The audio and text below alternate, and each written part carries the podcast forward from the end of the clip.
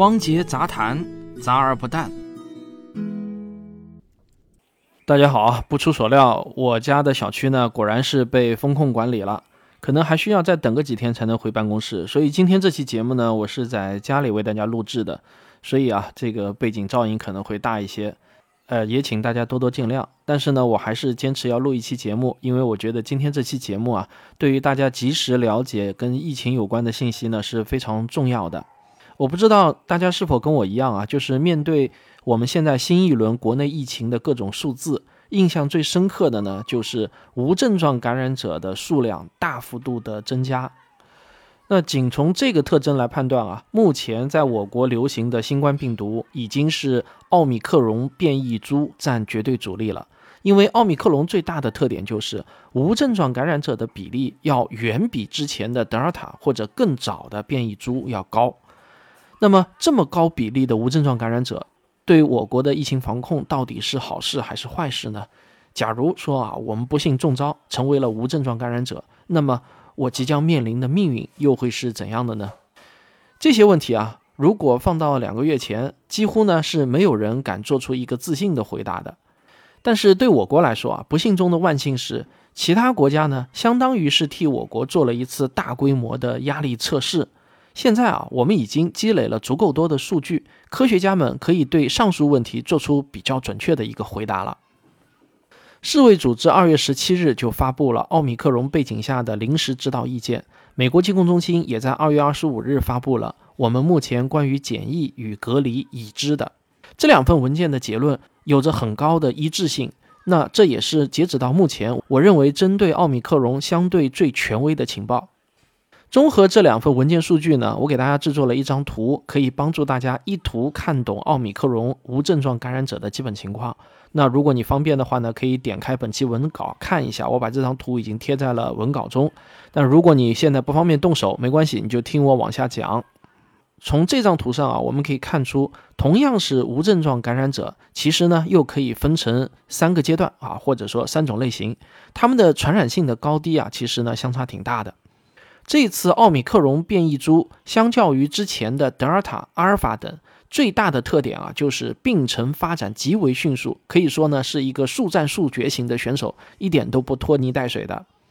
假如有一个人首次被奥密克戎感染，那么会有平均三天的潜伏期，这个时候如果做核酸检测是可以被检出阳性的，因为还没有出现症状，所以呢会被上报为无症状感染者。这就是第一阶段，或者说第一类无症状感染者。根据目前的最佳证据啊，第一类无症状感染者平均会有三天的潜伏期，一般呢是不超过五天的。第一类感染者具有较高的传染性，而且离出现症状的时间越近，它的传染性也就越高。所以呢，第一类无症状感染者必须要进行严格的隔离措施。因为他们有很高的概率啊，大约有百分之六十的概率会转变成有症状的确诊患者，传染性呢也是会进一步的升高。一般到了第五天，就是第一类无症状感染者的分水岭了。他们要么出现咳嗽、发烧、喉咙痛等与流感极其相似的症状，要么呢就会成为第二类无症状感染者。第二类无症状感染者在接下去的十天内都会具有一定的传染性。但传染性会随着时间的推移不断的降低。十天之后，绝大多数的无症状感染者的核酸检测都会转阴性，不再具有传染性。但是呢，还会有极少数的无症状感染者核酸检测会介于阴性和弱阳性之间，有时候能检出，有时候检不出，非常的麻烦。这就是第三类，也被称为长期无症状感染者。长期无症状感染者首次被发现呢，是在二零二零年的上半年。那个时候啊，武汉解封之后呢，常规的核酸检测依然在进行，每天呢大约会检测五万人左右，但总是啊会出现零星的新冠康复者复阳的报告，每次呢都会把防疫部门弄得极其紧张。为了彻底弄清楚这类长期无症状感染者到底占多大的比例，是否具备传染性。武汉呢，就做出了一个在当时看来绝对是雄心勃勃的决定啊，甚至是有点疯狂的，就是从二零二零年五月十四日开始，他们要在十天之内完成对一千万人的核酸检测，平均每天呢要检测一百万人以上，目的就是为了把长期无症状感染者的情况给彻底搞清楚。可能你现在听到千万人测核酸会觉得稀松平常，可是这在当时啊，那是轰动全世界的大新闻，无数的外媒呢都看傻了眼，很多外媒报道的时候啊，甚至都带着一丝嘲讽，认为这是不可能完成的任务。然而，武汉人却用实际行动给那些怀疑者们着实上了一课。也正是因为这次武汉史无前例的核酸大筛查。才让医学界终于有了第一份关于长期无症状感染者所占比例以及传染性高低的过硬证据。所以说啊，武汉是为全世界的抗疫都做出了两次贡献。武汉千万人筛查的结论，简要概括来说呢是这样的：武汉自2020年4月8日解封后，平均每十万人中大约有208个无症状感染者。到了五月初，这一数字下降到了42人左右。又过了十天，这一数字下降到了八人左右。到五月二十五日，千万人筛查结束的时候，平均每十万人中剩下不到三个长期无症状感染者。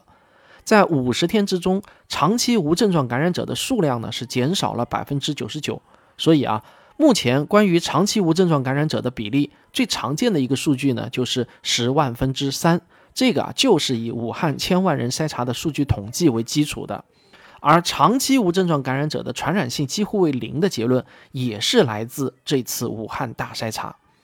但细心的你可能会发现一个问题啊，就是武汉在二零二零年初流行的新冠病毒是最原始的毒株，并不是目前正在全球肆虐的奥米克戎变异株。那么，武汉的这次大筛查的结论是否还能适用呢？我们只能说啊，目前并没有严格的证据来证实或者证伪。但从我看到的各种资料综合来看啊，目前医学界对于长期无症状感染者的比例以及传染性极低的看法并没有改变。好了，讲到这里啊，我相信你对无症状感染者是怎么回事儿已经有了一个基本的了解了。那么这些奥米克戎毒株不同于以往新冠变异株的特点，对我国的防疫来说到底是好还是坏呢？我个人的浅见是啊，喜忧参半。从好的方面来说啊。奥米克戎病程短，每个阶段明确，非常有利于筛查、风控管理的时间可以相对更短。但从坏的方面来说呢，奥米克戎变异株的传播能力是德尔塔的三倍，有高达百分之四十的人会一直是无症状感染者，而且呢还具备一定的传染性，这对防疫部门的响应速度就提出了更高的挑战。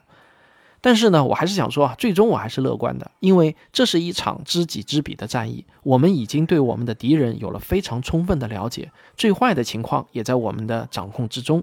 最后啊，我想用张文宏医生在他最新的文章中的最后一句话来做结尾：当我们看清了前方的道路和必将到来的春天，又有什么可以畏惧的呢？科学声音。大家应该还记得前两天啊，我做了一个批评某个抖音博主夸大新冠后遗症的节目。没想到呢，这个节目在各大视频平台上啊，比如像 B 站啊、知乎上啊，都引起了轩然的大波，引发了激烈的争论啊。说实话呢，那个评论实在是太多了，我实在是看不过来。我就看到啊，有一种很大的反对声音呢，是说我不应该去吹毛求疵，因为抗疫是大是大非的问题，就算用略带夸张一点的方式去吓唬一些不守规矩的人，也是应该的。而像我这样实话实说，反而会助长人们的侥幸心理，不懂得顾全大局啊。那这样的观点呢，其实我是不敢苟同的。我今天呢，也想来谈谈什么是我心目中的大是大非。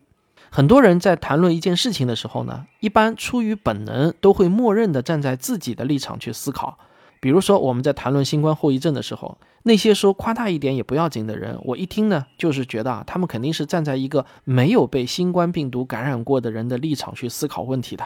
因为到目前为止嘛，我我们中国人大多数都没有被新冠病毒感染过，所以我们很容易呢就站在一个没有被感染过的人去思考问题。那他们之所以会觉得自己站在了这个道德高地啊，是因为他们自己呢是属于大多数人的阵营，代表了大多数人的想法。但如果我们换一个视角，假如啊是一个刚刚被查出阳性的人。那么看到抖音上的一个博主说啊，你就算康复了，生活质量也会大不如从前的，八分之一的人会在出院后死亡的，心血管会有损伤的，还会影响你的生殖功能的。大家可以想一想，一个患者如果看到这样的小视频，会是什么样的心情和感受？我真心希望呢，那些觉得用夸大不实信息去恐吓群众是正义的人，能够设身处地的站在少数人的立场去思考一下，切换一下视角，不要等到自己真的被感染了。才能明白我所说的这个切换视角是什么意思。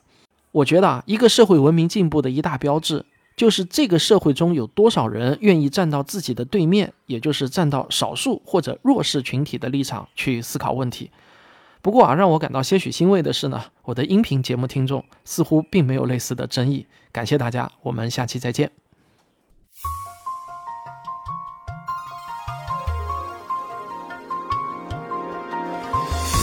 我的新书《植物的战斗》和旭东老师的新书《生命的战争》已经打包上市，各大网上书店有售。每一章都是一个新奇有趣的故事。